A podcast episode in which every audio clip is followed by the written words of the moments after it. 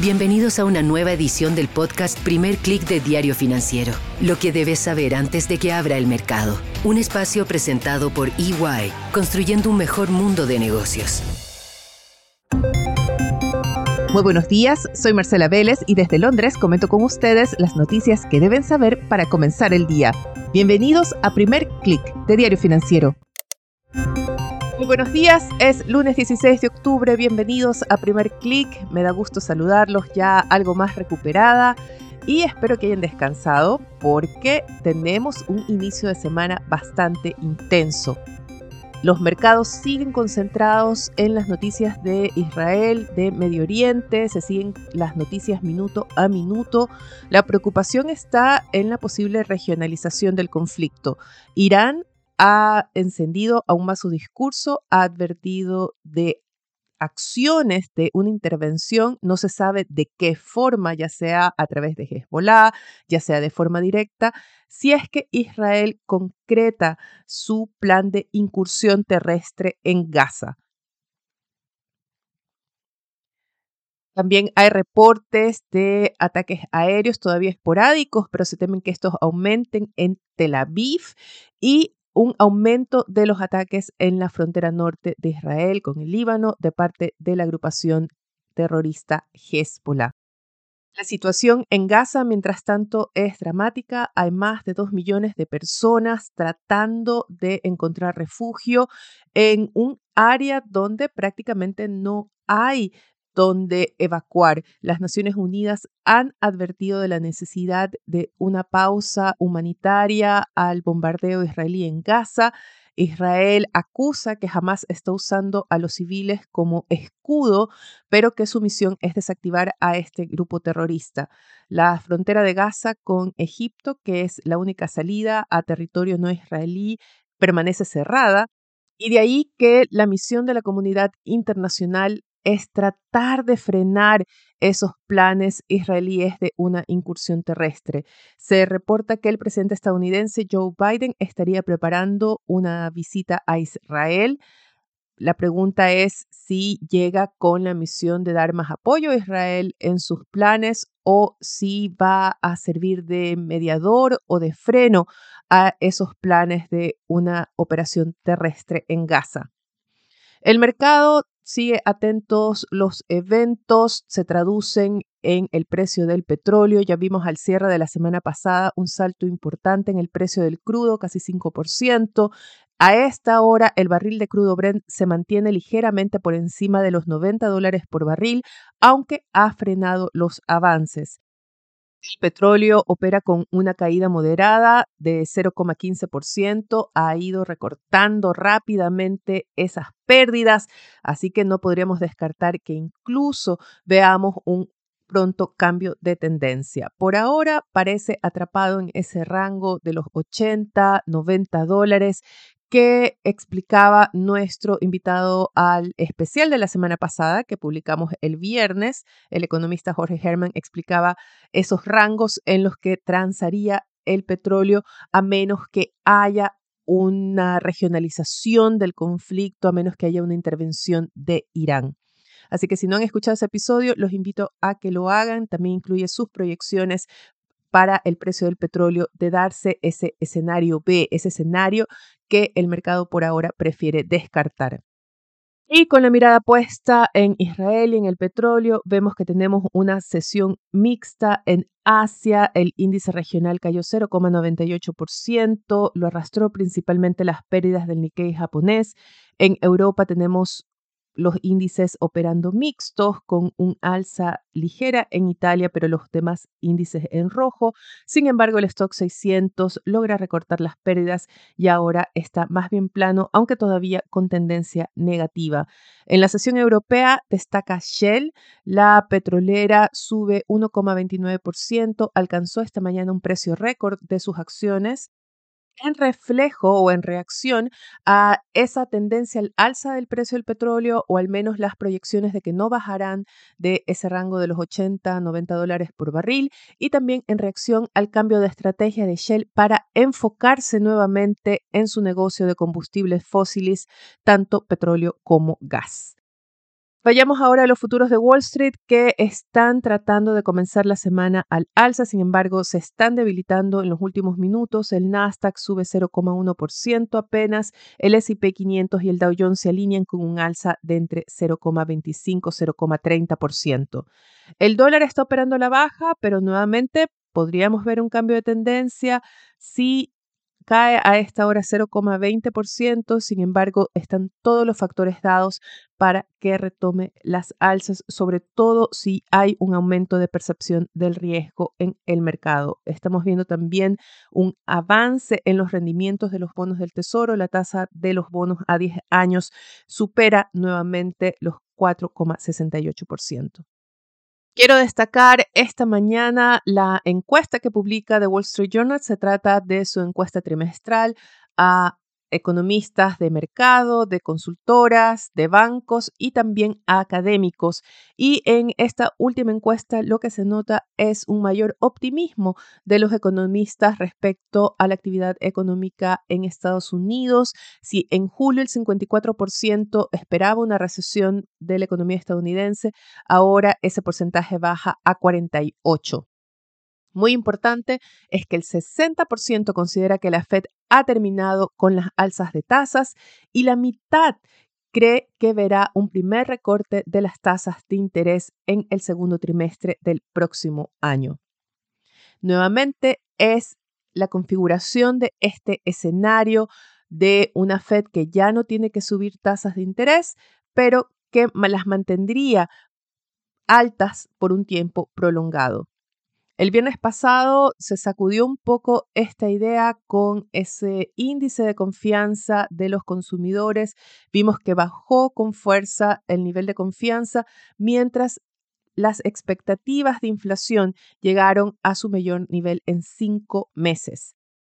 Hoy no tenemos datos económicos importantes en Estados Unidos y la atención estará en la conferencia que tiene agendada esta semana, si no me equivoco, el día jueves, Jerome Powell, presidente de la Fed, que será una de las últimas intervenciones de los banqueros centrales, al menos estadounidenses, que entran en periodo de silencio antes de su próxima reunión.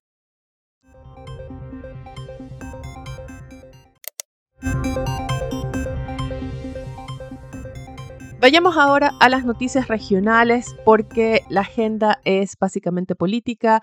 Tenemos a Argentina preparándose para sus elecciones, la primera vuelta electoral del día domingo, pero ayer fue el turno de Ecuador que escogió al presidente que va a terminar el periodo presidencial hasta 2025. El empresario de 35 años, a punto de cumplir 36, Daniel Novoa, se convirtió en el presidente más joven que ha tenido el Ecuador y en el presidente más joven de la región. No es una tarea fácil. Novoa asume un gobierno que no tiene mayoría en el legislativo, donde las fuerzas de oposición ya han demostrado que pueden unirse en bloque para impedir gobernar. Lo vimos con la frustrada administración del saliente presidente Guillermo Lazo, la pregunta es si habrá consenso para lograr un acuerdo político que ayude sobre todo a superar la amenaza del crimen organizado y el narcotráfico. Para hablar sobre las perspectivas de Ecuador y también del gobierno de Daniel Novoa, conversé con el economista Walter Spurrier. Él es uno de los economistas más reconocidos de Ecuador, director de la consultora Análisis Semanal los dejo con nuestra conversación. Quiero comenzar nuestra conversación con lo que acaba de publicar el Fondo Monetario Internacional en su último informe sobre el World Economic Outlook para la región. Y en el caso de Ecuador, dice que se espera una desaceleración importante debido a la incertidumbre política, a una baja en la producción de petróleo, a un deterioro aún mayor de la situación de seguridad y desastres naturales relacionados con el fenómeno del niño, que los riesgos a la baja son mayores en el corto plazo, riesgo de un fenómeno del niño mucho más fuerte y una mayor caída en la producción de petróleo, sin sumar las condiciones financieras globales que son cada vez más ajustadas. Es quizás uno de los escenarios más duros, tengo entendido, según si vemos las proyecciones que se hacen para la región, una de las economías con mayor proyección de desaceleración ¿cuáles son las urgencias que se deben tomar en Ecuador para enfrentar este escenario? Bueno, el primer punto sería que las urgencias requieren que haya un gobierno dispuesto a tomarlas y que tenga la fortaleza para hacerlo. Eh, el gobierno saliente de Guillermo Lazo, que tuvo una posición sumamente fuerte por parte del correísmo en la Asamblea, eh, no logró tomar las medidas adecuadas. Aparte que también eh, hay una dura oposición de la Corte Constitucional en lo que puede referirse a, mejorar la situación fiscal. Ellos piensan que hay que aumentar el, gasto público y, y, no tomar medidas de, restricción o, de austeridad. el, nuevo gobierno tendría que primero buscar algún tipo de solución al problema de seguridad eh, que se, supone que el gobierno actual ha tomado medidas al respecto, pero la población no siente que dan resultado.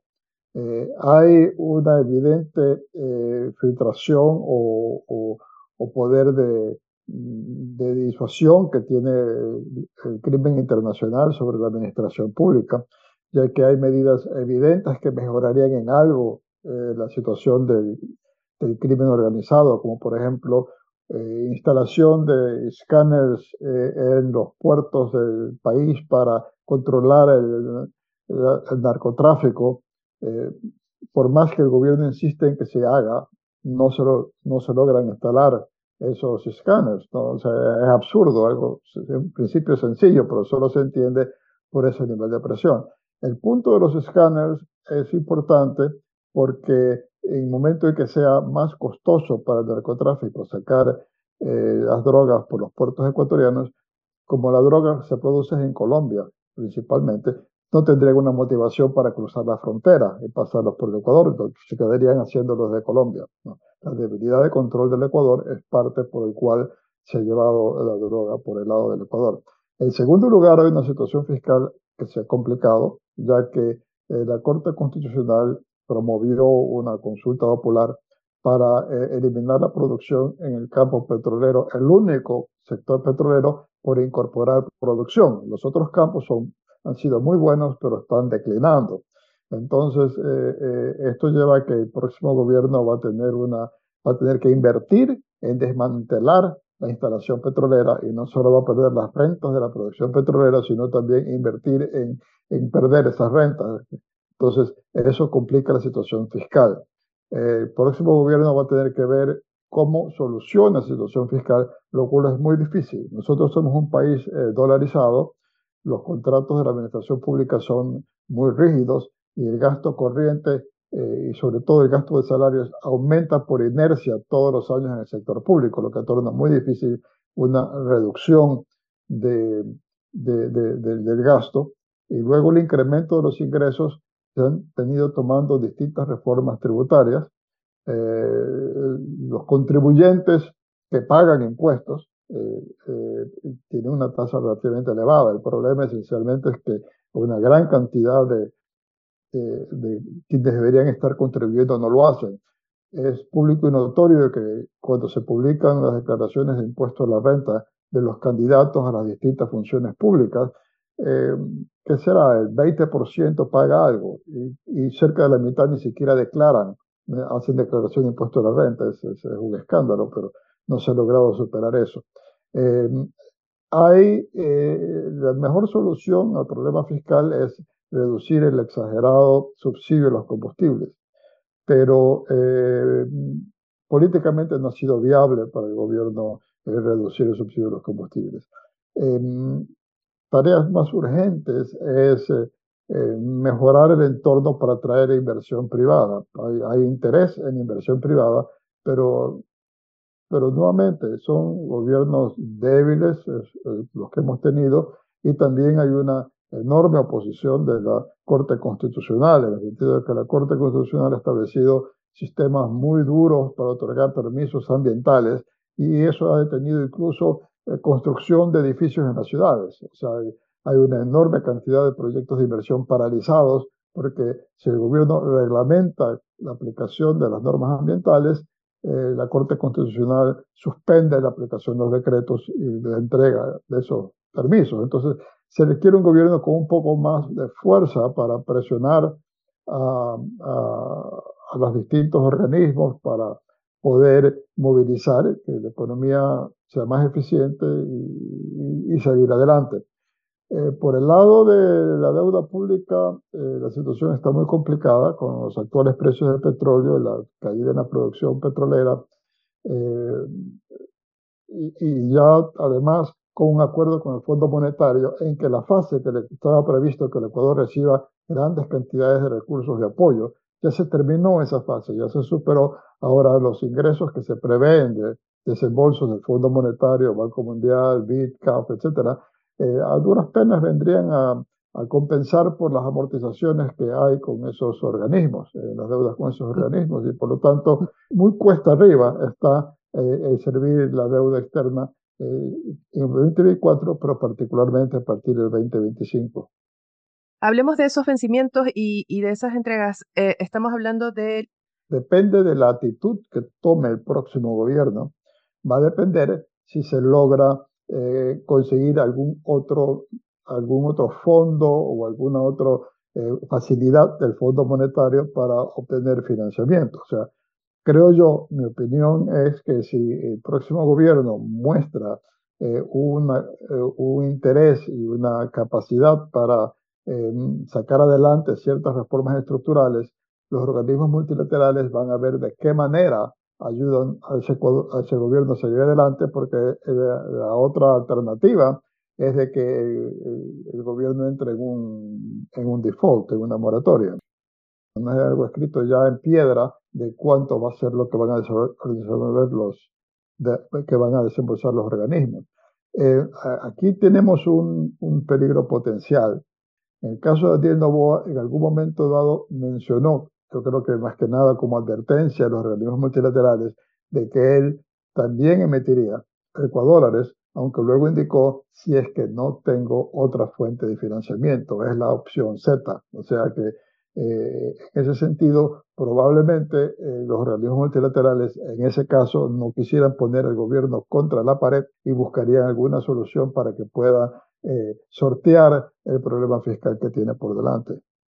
Daniel Novoa es un hombre joven, un político joven, aunque tiene una referencia en las, los intentos presidenciales de su padre. ¿Con qué fuerza llega Daniel Novoa a un gobierno que tiene un periodo muy corto por delante, ¿cuán es posible que realice esas reformas o medidas que hemos mencionado al inicio de nuestra conversación? En el primer momento tendrá la gran fuerza del triunfo, pero con el peligro que eso se desvanezca muy rápidamente porque va a ser muy difícil que cumpla las expectativas de, del electorado. Eh, ahora, esto habrá que ver sus cualidades de líder, sus cualidades de poder eh, eh, motivar a la ciudadanía al apoyo, a lo que no logró tener eh, Guillermo Lazo, no logró motivar a la ciudadanía para apoyar su gestión. en términos más, uh, más fríos, Daniel Novoa se enfrenta con una asamblea que en principio va a ser de oposición intransigente. El bloque más grande es el correísta y, y él tiene una votación eh, muy baja, o sea que él eh, tuvo una votación personal que no se tradujo en una votación para eh, los integrantes de la asamblea de su partido. El Ecuador elige asamblea en primera vuelta, que es un contrasentido, pero la tiene así. Y entonces él va a tener que mostrar su talento para poder neutralizar al correísmo tratando de cooptar a, a, los otros movimientos o partidos o los, eh, o los asambleístas de otros movimientos y partidos para que por lo menos no pasen a integrar a una oposición, por lo menos que neutralicen a esa oposición. Ese va a ser eh, eh, su, su, primer punto. y luego em, va a tener que, em, de, alguna manera, eh, tratar de mejorar la situación de, de, control de la delincuencia, que eh, va a tener que también tomar algunas medidas para favorecer que haya un incremento de la inversión privada. Eh, la inversión privada, por ejemplo, este, hay un gran interés de la minería para em, empresas mineras meter en Ecuador. Entre esos, entre esos Codelco está, tiene un, un, proyecto muy interesante, pero todos esos proyectos están paralizados por disposición de la Corte Constitucional. Va a tener que ver de qué manera mueve eso para que eh, haya un, ahí puede haber un muy fuerte incremento en la inversión y va a mejorar la situación fiscal del gobierno. Pero va a ser bien cuesta arriba de que él pueda tener una buena imagen que le permita además eh, eh, ir a las elecciones dentro de año y medio y para ganar un periodo presidencial de cuatro años. Bien cuesta arriba va a ser la situación para Novoa. ¿Qué dentro del, marco institucional, ¿qué posibilidades hay para un presidente de modificar la Corte Constitucional? Porque parece ser que ese es el gran obstáculo para atraer inversiones, para movilizar proyectos en el Ecuador en este instante. Bueno, eh, la verdad es que Guillermo Lazo desperdició esa oportunidad. Cada cierto tiempo eh, hay un reemplazo de parcial de la Corte Constitucional y, y, la Corte Constitucional se reemplaza eh, de ternas presentadas por la Asamblea, por el presidente, etc. Eh, se dio el caso que las tres personas que salieron electas para formar la nueva Corte Constitucional y reemplazar a tres de los salientes eran dos del presidente de la República y uno de, eh, nominado por el partido del presidente. O sea que el presidente tuvo una ocasión extraordinaria de reemplazar a tres integrantes de la Corte Constitucional y él al final nominó a tres profesores ambientalistas. Y los tres son parte de la mayoría que incluso votó para el juicio político contra él. O sea que eh, desperdició la oportunidad y, y, y, la situación en algún momento se presentará la oportunidad de cambiar tres más. No sabemos a, a, a, quienes saldrán sorteados en la próxima ocasión. En esta ocasión salieron dos ambientalistas y, el presidente de la Corte, que era, el, que era con mucho el mejor magistrado. Para cerrar este tema, quiero retomar una reflexión que hiciera ayer mi colega ecuatoriana Talía Flores en un conversatorio que organizó revista Vistazo en X Spaces. Y ella llamó a un acuerdo político, a que los políticos dejen de lado sus intereses personales y se den cuenta de la gravedad de la situación en que está el Ecuador y llamó a que no nos dejemos robar el país, no nos dejemos destruir el país, no lo dejemos tomarse por el crimen organizado y el narcotráfico. Antes de despedirme, quiero revisar con ustedes la agenda que tenemos para hoy, que como les decía no tiene datos importantes en Estados Unidos, pero sí eventos importantes en la región. En Perú se publican los datos de desempleo a septiembre. Durante el fin de semana ya recibimos las noticias de una nueva contracción de la actividad económica por cuarto mes consecutivo. También tuvimos cifras económicas en Colombia, donde se reportó la sexta caída consecutiva tanto del índice de producción industrial como de ventas de retail. Hoy tendremos cifras también en Brasil, serán los datos del índice de confianza empresarial de octubre y en Chile, el Pleno del Consejo Constitucional vota las observaciones de la comisión experta en este proceso de reforma a la Constitución. La agenda de otra forma está en Chile dominada por la visita del presidente Gabriel Boric y su delegación a China y Diario Financiero titula su primera edición de esta semana ya con un anuncio de, de ese viaje y se reporta que la empresa china Xinjiang construirá una fábrica de baterías de litio en Mejillones por 233 millones de dólares. También los invito a leer el tema de apertura de dfsud.com que relata cómo se están preparando los argentinos para el día después de las elecciones. Con esto me despido por ahora. Los invito a que sean actualizados de las noticias del día y más visitando nuestro sitio web de f.cl y de fsud.com con las noticias de negocios de Latinoamérica. Agradezco desde ya su audiencia y les pido que nos den su calificación o nos dejen su comentario en cualquiera sea la plataforma que estén escuchando este podcast. Eso nos va a ayudar a crecer. Que tengan un buen inicio de semana. Nosotros nos reencontramos mañana. Esto fue el podcast Primer Click de Diario Financiero. Lo que debes saber antes de que abra el mercado. Un espacio presentado por EY, construyendo un mejor mundo de negocios.